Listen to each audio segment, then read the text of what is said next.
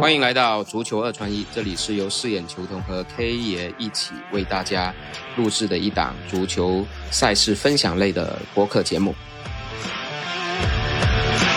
K 爷你好，饰演球童你好。哎，今天是十一月一号，也是一个新的开始啊，也相当于这个节目的第一期。我们之前的试营业四期之后，今天终于开始新的一期。那今天晚上正好是周中有欧冠的赛事，我知道 K 爷挑选了一些欧冠的比赛来跟大家分享。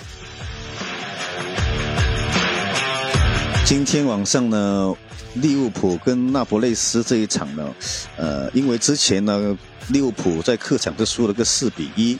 所以今天呢，数据给的是出盘的呃半一球，但目前维持在半球的情况下，我我在想呢，利物浦今天晚上主场多少是还是可以挽回一点颜面的，对，那个三比零的话，他就是第一名了，但是这个几率相对会少一点，我觉得三比一相对会靠谱一点的，但是上场没问题的，所以你还是看好利物浦能在欧冠。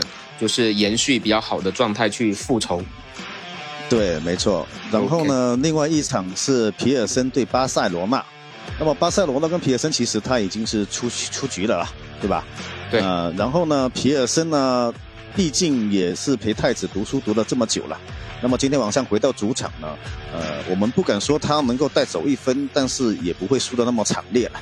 毕竟巴塞罗那也要留力一些球员，留力世界杯跟那个周末的联赛嘛。所以我们今天的推荐实际上就是利物浦还有皮尔森两个的指数。对，没错。其实就是二串一的话，也是建议大家是从这两场去做一个组合。实际上，现在距离世界杯也是只有二十天了，就马上其实世界杯就就就要开始了。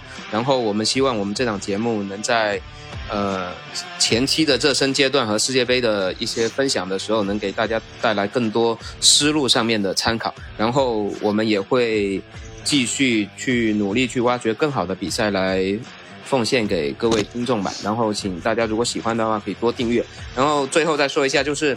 我们这个播客实际上就是，呃，以 K 爷为主，K 爷他会去主打一些五大联赛啊，包括世界杯啊这些主要赛事的分享，然后我这边可能就会专注一些非主流联赛吧，然后偶尔会穿插一些去兼顾做一些我们彩蛋二串一的搭配。